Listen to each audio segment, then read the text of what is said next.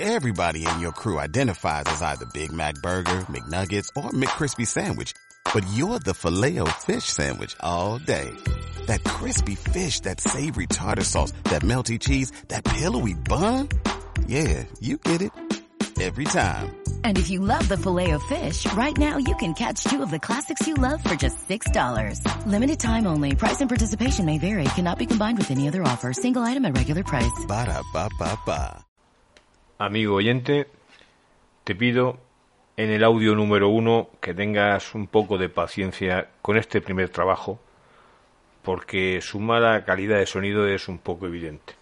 A partir del próximo se soluciona el problema y si sigues los audios de tu historia de Roma, te darás cuenta cómo la calidad va mejorando a la vez que nuestra experiencia. Muchas gracias y te dejo con mi primer podcast.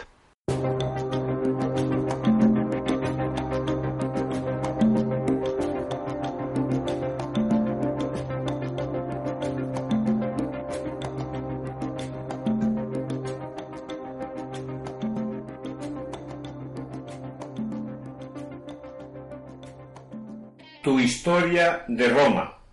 Una aproximación al imperio. Guión y presentación Ángel Saez. Capítulo primero. Introducción. Desde la fundación de la ciudad a la caída del rey soberbio.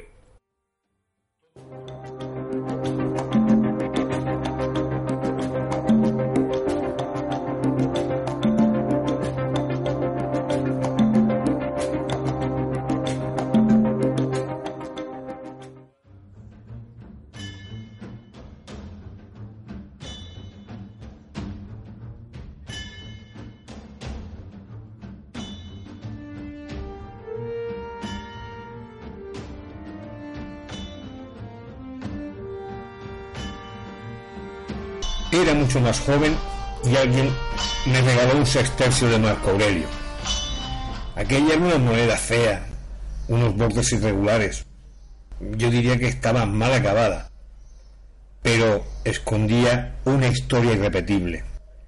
La historia de un emperador filósofo de la escuela estoica y padre de otro, sin escuela, por cierto, cómodo, además de tener como esposa una mujer, Faustina, con demasiada escuela y nada, nada de filosofía. Esa moneda contenía los caminos de Roma, caminos que recorrían los ciudadanos romanos, ciudadanos, la mayor aportación de Roma a la posteridad.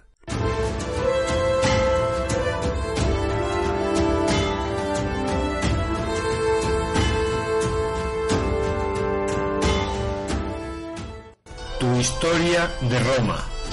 Una aproximación al imperio. La historia de la moneda no terminó aquí, sino que un día la llevé al banco, aproveché que trabajaba un amigo personal y le pregunté si cambiaba moneda extranjera. Deposité la moneda sobre el mostrador, este amigo la vio y fue más rápido que yo, la cogió la cogió y se la guardó en la palma de la mano. Y se disponía, sin duda ninguna, a mirar cuál era el valor auténtico de la moneda. Pensaba quedársela y cambiármela en efectivo, en efectivo por moneda actual. Yo no me llamaría moneda hasta, hasta que me devolvió la moneda. Más tarde mm, entendí que las monedas del Imperio Romano eran algo importante y, y me indujo a, a- comenzar a leer todo lo que caía sobre Roma, sobre su historia, sobre sus personajes. Ahora mismo recuerdo, por ejemplo, tres que son fueron la historia de, de Tiberio, de nuestro insigne médico español Gregorio Marañón.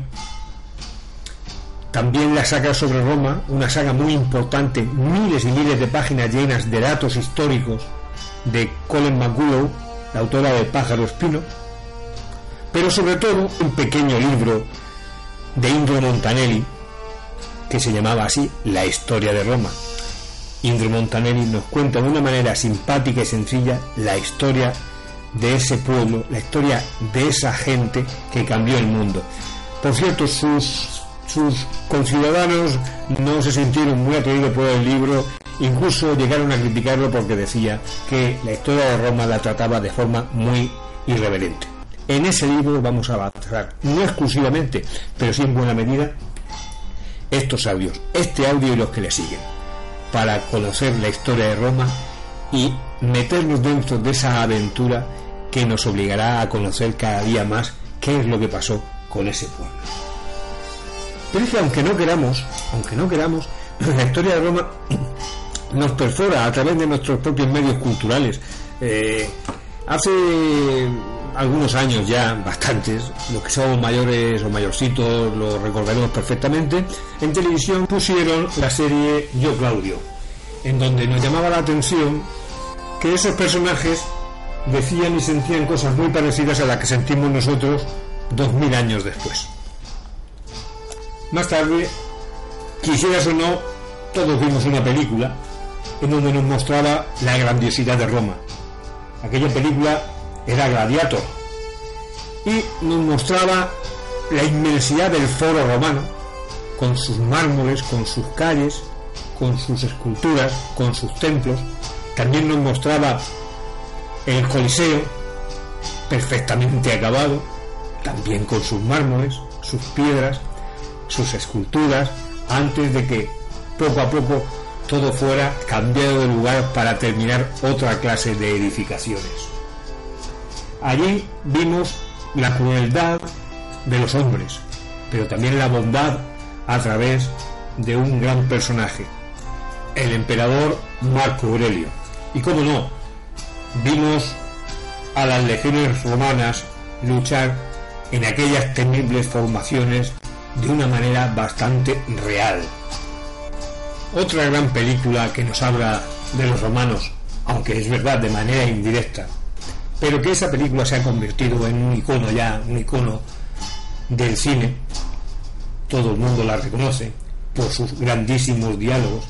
En esa película yo recuerdo como uno de los múltiples líderes de los múltiples grupos que trataban de pelear contra un imperio, contra el imperio romano, arengaba a los suyos diciéndoles, compañeros, ¿Qué han hecho los romanos por nosotros? Un judío de la fila de atrás levantaba el verso y decía, el alcantarillado. Bueno, sí, el alcantarillado, eso no hay que ni que mencionarlo, hombre.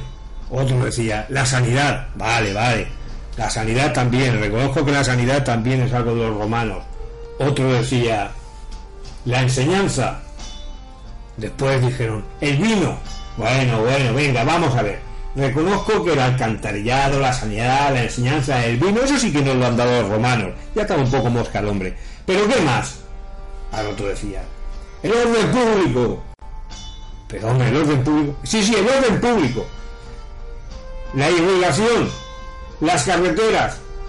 Otros decían, los baños públicos. Aquella estaba que hecho una furia, vamos. Bueno, por la parte de el alcantarillado, la sanidad, la enseñanza, el vino, el orden público, el riego, las carreteras y los baños públicos, ¿qué han hecho los romanos por nosotros? Pues le contestaron más atrás. Nos han dado la paz. Aquella lo único que le faltaba por oír.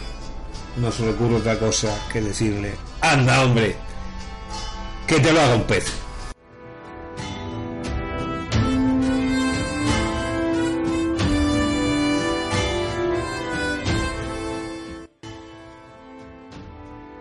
Y a partir de ahora nos vamos de viaje en el tiempo hacia una aventura que comenzó hace 2700 años.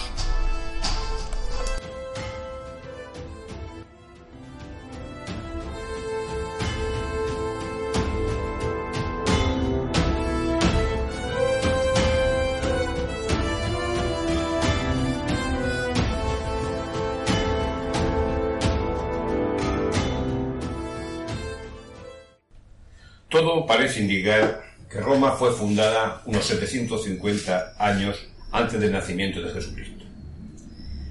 Según Plutarco, las primeras escuelas oficiales de Roma fueron fundadas 500 años después, o sea, unos 250 años antes de Jesucristo. La historia que le gustaba contar a los romanos, a sus hijos, en esas escuelas, era una historia muy, muy fantástica, pero que les encantaba porque hacía nacer Roma de eh, la mano de los propios dioses que ellos veneraban. Cuando los griegos conquistaron Troya y la pasaron a sangre y fuego, todo aquello por culpa del rapto de una sola mujer, Helena. Solo hubo un superviviente, y ese superviviente fue Eneas. Claro que Eneas no tenía una madre común. Eneas era hijo de la propia diosa Venus.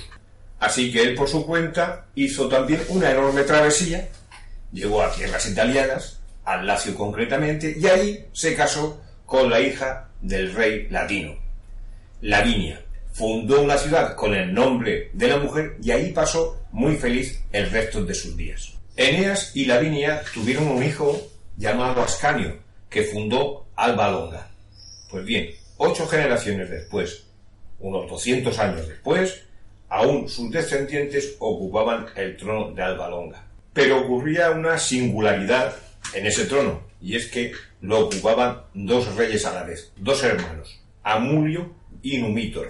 Vamos a recordar, estos hermanos eran lejanos descendientes de Eneas, que a su vez tenía como madre a Venus, Afrodita para los romanos. O sea, realmente aquellos dos romanos que en ese momento reinaban juntos en Alba Longa también eran descendientes directos de la diosa Venus. Y como nos dice nuestro amigo Indro Montanelli, dos en el mismo trono están muy apretados, pues Numitor decidió empujar y echar del trono a Amulio. Y para que no hubieran problemas con sus descendientes, pues decidió asesinar a todos los descendientes de Amulio, es decir, sus propios parientes. Pero había una sobrina a la que no quiso asesinar le reservó otro destino que al fin y a la postre tenía las mismas consecuencias. No iba a tener descendencia. Así que pensó en meter la monja. La monja de aquellos tiempos eran las vestales, o sea, sacerdotisas de la diosa Vesta. No podía conocer varón, por lo tanto, no iba a tener hijos. Pero ocurrió que un verano caluroso, Rea Silvia, que así se llamaba su sobrina, se acercó a tomar el fresco a la ribera del río y allí, con ese fresquito tan bueno en verano, quedó dormida.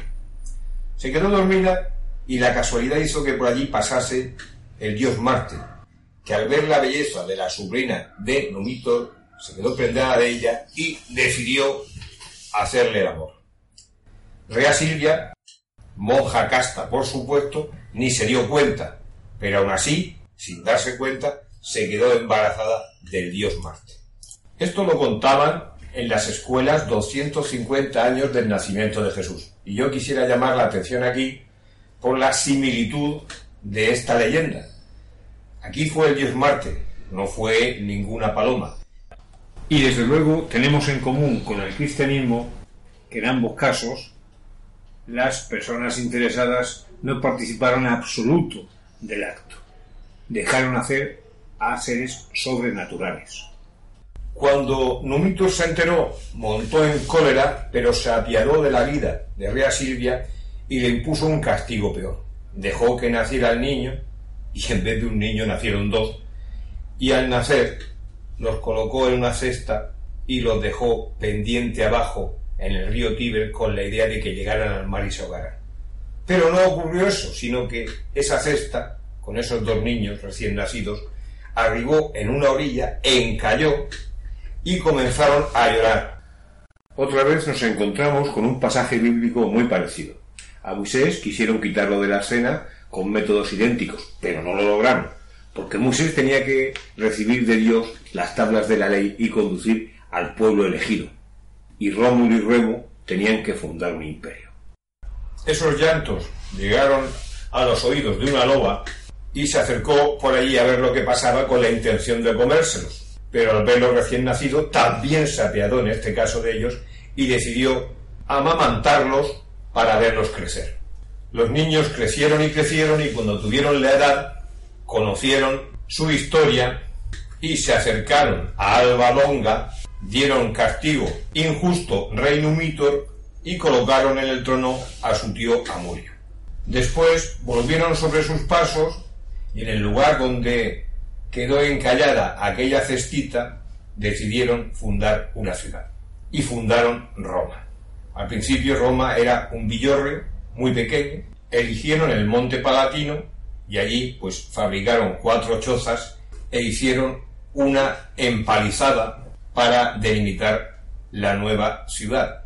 Y además hicieron un juramento. Los dos hermanos hicieron el juramento de que aquel que rompiera la empalizada y atravesara la valla sería muerto. Y Remo, medio broma, medio en serio, rompió la empalizada y entró. Así que Rómulo no le quedó más remedio para cumplir el juramento que asesinar a su propio hermano. Y nuevamente vemos aquí que por una tontería un hermano mata a otro. Pasaje bíblico, Caín y Abel. Y ya tenemos la ciudad, una ciudad protegida por una valla, con muy pocos habitantes, la inmensa mayoría, prácticamente todos, varones. Así que decidieron que para que la ciudad creciera, pues hacían falta tener más habitantes. Y para que hubieran más habitantes, tenían que nacer. Y para que nacieran, desde luego en aquella época, hacían falta mujeres. Así que hubieron una estrategia. Y fue invitar a una fiesta a sus vecinos sabinos. Y en plena fiesta, cuando los vecinos sabinos estaban más descuidados y posiblemente algo tomados, salieron y secuestraron a sus hijas, las Sabinas. Este pasaje es conocidísimo con el nombre del rapto de las Sabinas. Claro, cuando los sabinos se dieron cuenta, pues montaron en cólera enormemente, porque si la guerra de Troya nació por el secuestro de una sola mujer, imagínense lo que podía haber ocurrido aquí con el secuestro de decenas de ellas. Cuando ya los ejércitos estaban en el campo de batalla, ocurrió lo impensable. Las mujeres sabinas que se habían encariñado ya con los maridos romanos se interpusieron entre los dos ejércitos con el siguiente argumento. Hay que parar la guerra porque en el caso de que ganen los romanos, nosotras perderemos, porque nos quedaremos sin padres y sin hermanos. Hay que parar la guerra porque en el caso de que ganen los sabinos, nosotras también vamos a perder porque nos quedaremos sin maridos. Por cierto, que parece que añadieron una coletilla, de ahí la gran fama de buenos amantes que tienen los latinos. Las sabinas dijeron que los romanos eran muy buenos maridos. Este final feliz acabó con la unidad de los dos pueblos.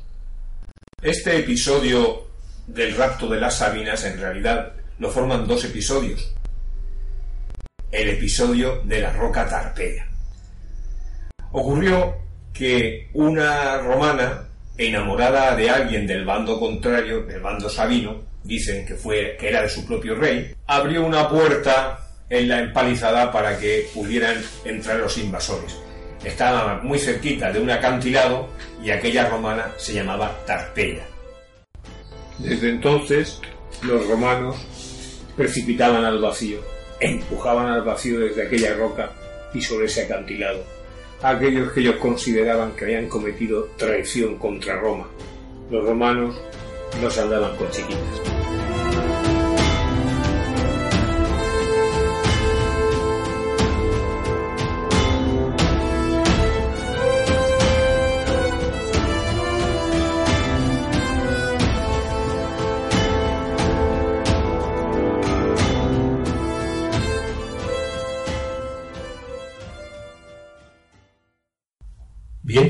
Ya tenemos a Roma protegida con sus murallas, tenían sus mujeres, por lo tanto crecían en habitantes. Ahora les tocaba meter mano a sus vecinos. Y vaya que sí lo hicieron. ¿Cómo eran estas poblaciones que vivían a no demasiadas millas de Roma y que miraban por encima del hombro a estos toscos romanos? Vamos a verlo. Las ciudades etruscas tenían buenas defensas, calles organizadas y albañiles a las órdenes de arquitectos que seguían su plan urbanístico. Eran artistas refinados y amantes de la buena vida, pero sobre todo eran comerciantes. Sus productos llegaban a venderse incluso en la Galia y Germania. Fueron ellos quienes llevaron a Italia la moneda, y los romanos la copiaron después. Pero tanto la copiaron y también la copiaron que en sus primeras monedas grabaron también la proa de una embarcación, antes de que jamás hubieran construido ellos ninguna. Lo que se veía en la moneda romana era la proa de una embarcación etrusca. En esta sociedad parece ser que la mujer se situaba en plano de igualdad con el hombre, y así se representa en sus cerámicas artísticas, participando en compañía del hombre en sus diversiones. Los romanos les tenían especial inquina. Opinaban de ellas que eran mujeres muy guapas, con muchos aceites, pero poco pudor. Los romanos no iban a aceptar nunca que sus mujeres tuvieran el mismo papel que tenían las mujeres etruscas en su sociedad. El tiempo no ha olvidado a una de ellas, experta en matemáticas y medicina. Su nombre era Tanaquila. Era una intelectual de su época, lo que quiere decir que, a diferencia de sus vecinas las romanas, ellas sí podían ir a la escuela y estudiaban ciencias. Se conoce una, pero habrían muchísimas más. Los vecinos de Roma demostraron desde el principio las intenciones que tenían para con sus mujeres y llamaban toscanas, o sea, etruscas, a las mujeres que tenían costumbres parecidas a los hombres, o sea, fáciles. En una comedia, según Plauto, figura una chica acusada de seguir costumbres toscanas porque hacía de prostituta.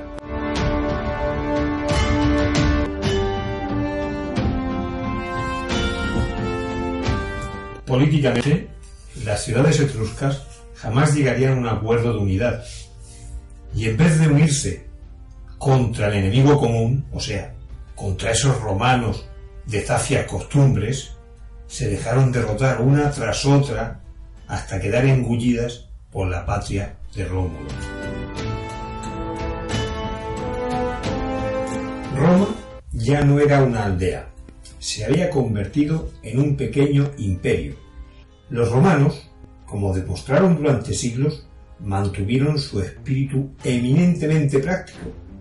Por eso enviaron a Belles y a Etruria a sus jóvenes varones, a pesar de considerarlas ciudades corruptas, a estudiar todo lo que pudieran de ellas.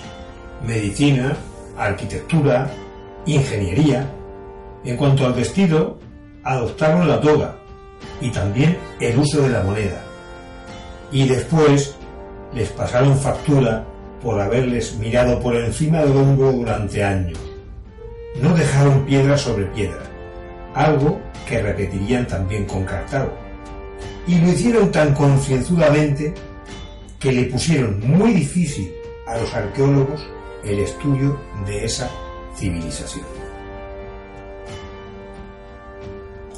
Roma había crecido, se hizo mayor, y ahora los romanos sometían a esas ciudades, a las que también les robó su historia, quemando todas las fuentes escritas que pudieron.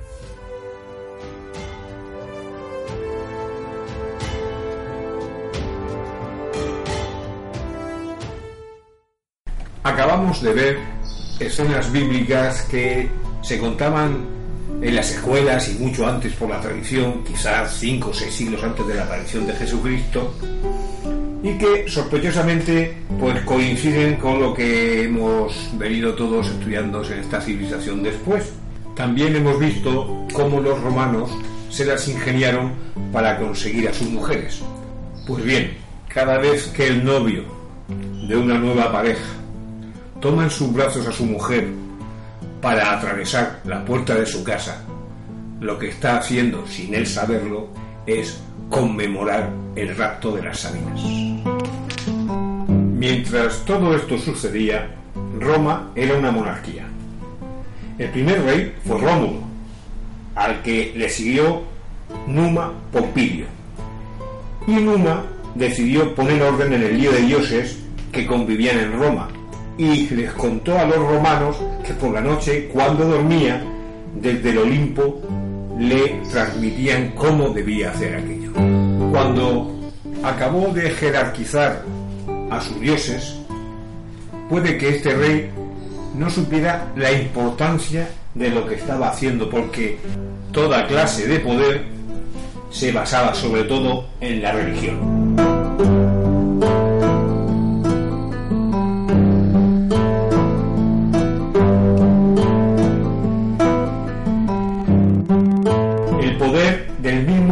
Familias, que era el jefe de la casa. Ese pater familias tenía poder sobre la esposa, los hermanos, los hermanos menores, claro, los hijos, los nietos, los siervos. Era más bien no un padre, sino era un sumo sacerdote a que el mismísimo Dios le había delegado ciertas funciones para que Roma funcionase de manera muy disciplinada.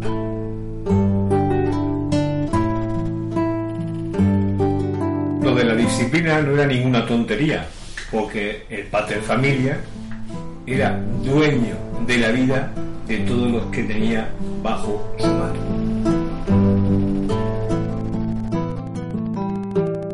La ciudad estaba dividida en tres tribus, la de los latinos, la de los sabinos y la de los etruscos. Cada tribu estaba dividida en diez curias o barrios, cada curia en diez gentes o manzanas de casas, y cada una de estas en familias. Las curias se reunían generalmente dos veces al año, y en estas ocasiones celebraban el comicio curiado, que entre otras cosas se ocupaba también de la elección del rey. Todos tenían igual derecho a voto. La mayoría siempre decidía. El rey desempeñaba el cargo. Era la democracia absoluta, sin clases sociales. Todo funcionó mientras que Roma era una ciudad pequeña. Después, los habitantes aumentaron y por lo tanto también aumentaron las exigencias. El rey, que antes, además de decir la misa, o sea, celebrar los sacrificios y otros ritos de la liturgia, debía aplicar también las leyes, o sea, actuar de juez, ya no tuvo tiempo para asumir todos estos cometidos y comenzó a nombrar funcionarios. Así nació la burocracia. El que antes había sido un sacerdote, ahora se convertía en obispo y a su vez designa párrocos y curas que ayuden en las funciones religiosas.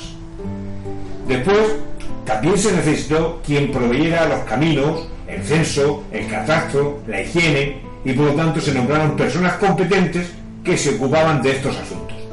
Así nació el primer ministerio, el llamado Consejo de Ancianos o Senado, constituido, eso sí, por un centenar de miembros que todos ellos eran descendientes por derecho de primogenitura, es decir, si había hermanos, solamente el mayor de ellos, de aquellos pioneros que vinieron con Rómulo a fundar Roma. Este Senado, al principio, tan solo tiene la misión de aconsejar al soberano, pero después se volvieron bastante más influyentes.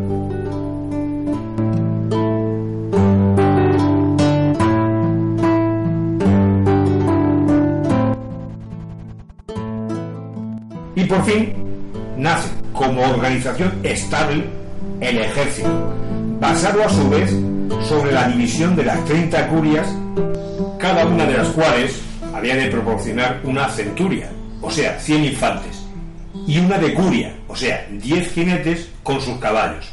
Las 30 centurias y las 30 de curias, o sea, 3.300 hombres, constituían juntas la legión que fue el primero y el único cuerpo del ejército de la antiquísima Roma.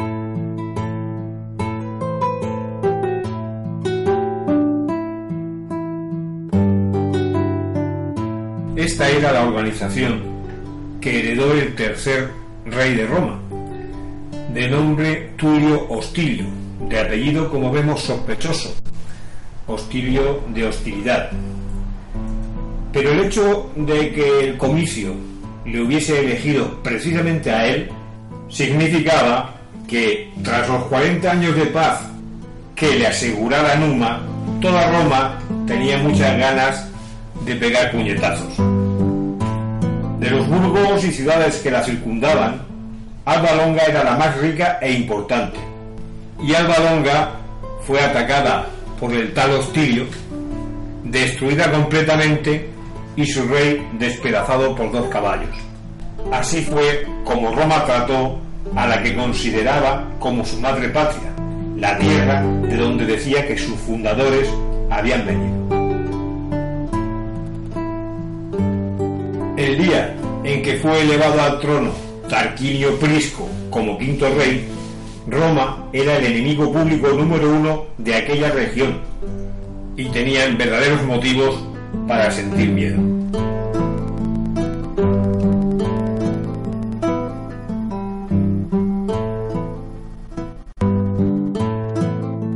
Aquellos 3.300 hombres que constituían su ejército nos demuestran que la población total debía ascender a unas 30.000 personas, de las cuales la mayor parte estaban seguramente diseminadas en el campo.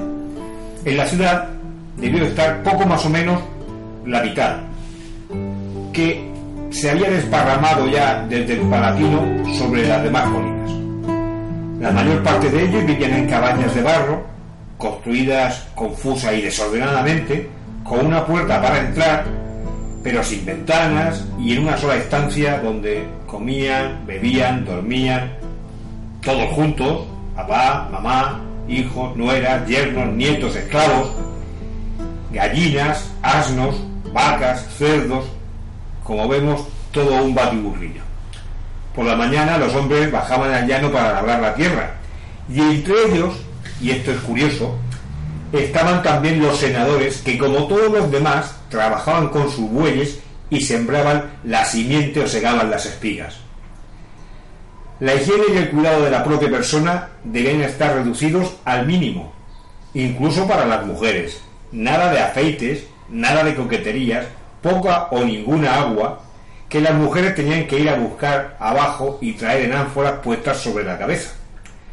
No había retretes ni tampoco cloacas. Se hacían las necesidades puestas afuera y allí se dejaban. A este régimen de cosas no se escapaba ni el mismísimo rey, que hasta que no llegó la dinastía de los Tarquinos no tenía ni siquiera uniforme. Fue el igual entre los iguales. Con su buey araba sus campos, con su trabajo y su esfuerzo sembraba sus semillas. No parece ser cierto que tuviese ni palacio ni siquiera una oficina. Sí se sabe, en cambio, que andaba entre la gente sin una escolta de protección, porque de haber tenido una, todos los romanos le habían acusado de querer reinar por la fuerza en vez de por la fuerza del convencimiento. Las batallas que los romanos emprendieron bajo sus belicosos reyes las ganaron no solamente porque eran los más fuertes, que puede que no lo fueran, sino porque estaban convencidos de que su patria había sido creada por los dioses y que morir por ella constituía no un mérito, sino una obligación. De esta forma Roma creció a expensas de los latinos del sur, de los sabinos y de los ecuos al este y de los etruscos al norte. El mar les producía alergia. No osaban aventurarse porque evidentemente todavía no tenían flota y su población campesina desconfiaba del mar por instinto. Bajo Rómulo, Numa, Tulio Hostilio y Arco Marcio, los romanos fueron rurales y su política absolutamente terrestre. Cambiaron las cosas con la dinastía etrusca y eh, cambiaron tanto que se modificaron los parámetros en política exterior y en política interior. Vamos a verlo.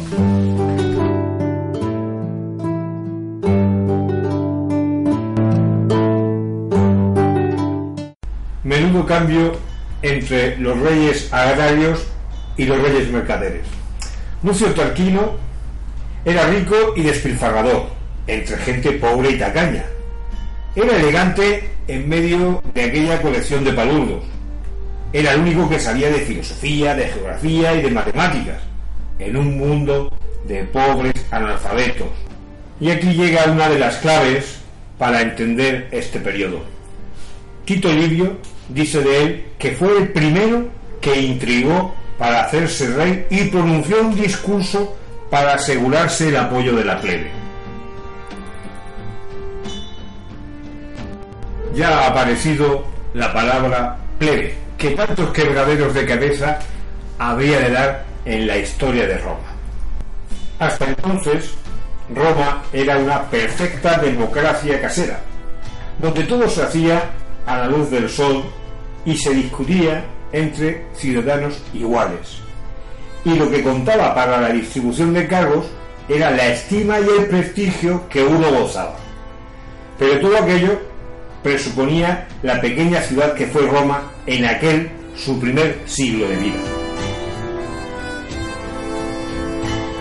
Encerrada en su angosta valla de casuchas, y donde cada uno conocía al otro y sabían de quién era hijo y qué había hecho y cómo trataba a su mujer y cuánto gastaba para comer y cuántos sacrificios realizaba en nombre de los dioses. Pero a la muerte de Ancomarcio la situación había cambiado completamente. Las necesidades bélicas habían estimulado la industria y por tanto favorecido al elemento etrusco, del cual procedían carpinteros, herreros, armeros y mercaderes. Llegados de Tarquinia, Aresto, de Belles, las tiendas se llenaron de dependientes y de aprendices que, conociendo bien el oficio, montaron otras tiendas. La elevación de salarios atrajo a la ciudad mano de obra campesina.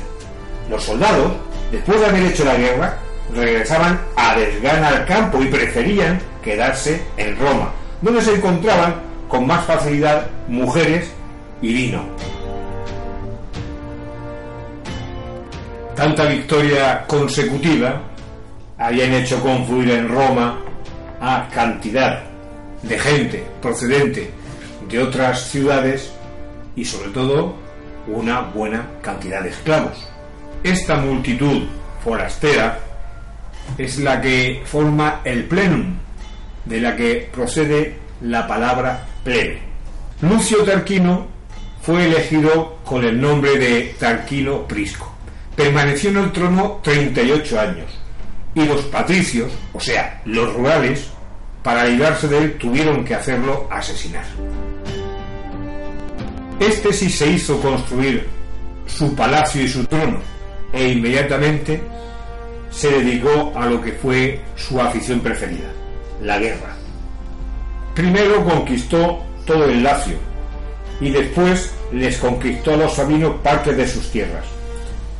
Para hacerlo necesitó muchas armas que la industria pesada le proporcionó, haciendo encima grandes negocios, algo que no le perdonaron los historiadores republicanos y antietruscos que escribieron después que su reinado fue todo un extraperlo de ganancias ilícitas y el triunfo de la propina y del sobrecito. Uf, cuántas cosas que se nos ocurren a partir de esta frase. Pero realmente fue bajo su mando cuando Roma dio un salto hacia adelante, especialmente en materia de monumentos y de urbanizaciones. Sobre todo, construyó la cloaca máxima, alcantarilla que todavía funciona en Roma en la actualidad. Por fin liberó a aquellos ciudadanos de sus detritus con los que hasta entonces habían convivido.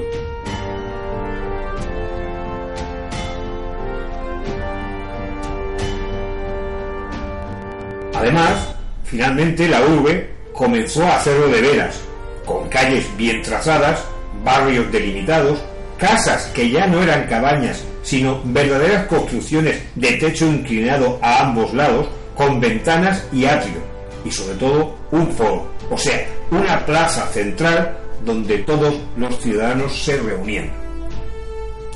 Para hacer todo esto, desgraciadamente, tuvo que soportar la oposición del Senado, depositario de la antigua tradición y poco dispuesto a renunciar a su derecho de control sobre el rey.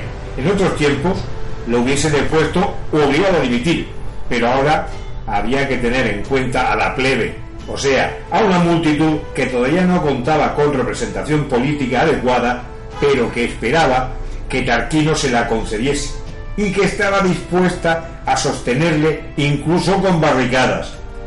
Era más fácil asesinarlo, y eso hicieron, pero cometieron el imperdonable error de dejar con vida a su mujer y a su hijo, convencidos que ella, por su sexo y este por su temprana edad, no podrían mantener el poder. Sepultado el rey, ella ocupó su puesto en el trono y lo mantuvo caliente para Servio. Los historiadores romanos, todos republicanos fervientes, han tratado de denigrarlo, pero no lo han logrado. A una desgana, han tenido que admitir que su gobierno era ilustrado y que bajo él se llevaron a cabo algunas de las más importantes empresas. Sobre todo, construyó murallas en la ciudad, dando trabajo a albañiles, técnicos y artesanos, que vieron en él a su protector. Además, emprendió la reforma política y social que fue base de todos los sucesivos ordenamientos romanos. Servio concedió la ciudadanía a los libertinos, o sea, a los hijos de esclavos liberados o libertos. Debieron de ser muchos miles de personas que a partir de entonces fueron sus más encarnizados defensores. Después abolió las 30 curias, divididas según los barrios, instituyendo en su lugar cinco clases, clases diferenciadas sobre la base de no, no ya de su domicilio, sino de su cartera. A la primera pertenecían los que tuviesen al menos 100.000 ases, y a la última los que poseían menos de 12.500. Mientras en las curias todos eran iguales, y el voto de cada uno valía el de otro cualquiera, las clases votaban por centurias, pero no tenían un número igual de ellas. La primera tenía 98. En total eran 198 votos de la clase primera para determinar la mayoría. Las otras, aunque se coaligaran, no lograban alcanzarla. Servio tenía el apoyo del pueblo llano a quien le había dado empleo, salario y ciudadanía. Sostenido por estas fuerzas, se rodeó de una guardia armada para proteger su propia vida de los malintencionados. Se ciñó una diadema de oro en la cabeza, se hizo fabricar un trono de marfil y se sentó en este majestuosamente, con un cetro en la mano, rematado por un águila. Patricio o no patricio, senador o mendigo, quien quisiera acercársele tenía que anunciarse y esperar su turno. Era difícil eliminar a un hombre semejante, y efectivamente, sus enemigos, para lograrlo, tuvieron que confiar la ejecución a su sobrino yerno, quien como tal podía circular libremente por palacio. Este segundo Tarquino, antes de arriesgar el golpe, intentó que derrocaran a su tío por abuso de poder. Servio se presentó ante las centurias que volvieron a confirmarlo rey por aclamación. No quedaba, por tanto, más que el puñal, y aquel Tarquino lo usó sin muchos escrúpulos. Pero el suspiro de alivio que exhalaron los senadores con los cuales se había aliado se les quedó en la garganta cuando vieron al asesino sentarse a su vez en el trono de marfil sin pedirles permiso, como sucedía en aquellos buenos viejos tiempos que ellos esperaban restaurar. El nuevo soberano se mostró enseguida más tiránico que el que había expedido al otro mundo, y en efecto, le bautizaron el soberbio para distinguirle del fundador de la dinastía. Con este rey, Roma conquistó totalmente Etruria y sus colonias meridionales. Roma no llegaba al Adriático, pero ya dominaba el Tirreno.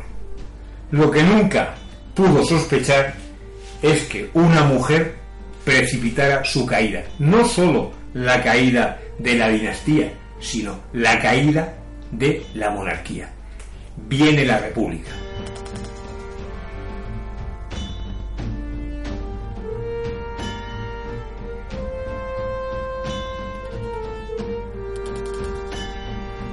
Se cuenta que el hijo de Tarquino el Soberbio, que debería ser soberbio como el padre, violó a una mujer romana, hija de un senador.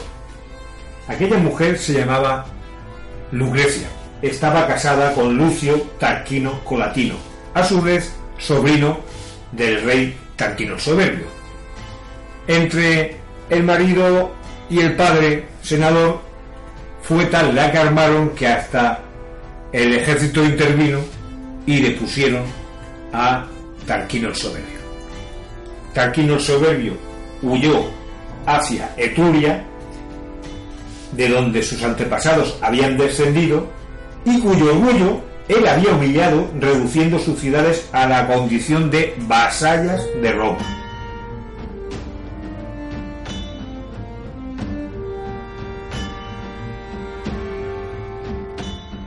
Corría el año 509 antes de Jesucristo y en Roma quedó proclamada la República.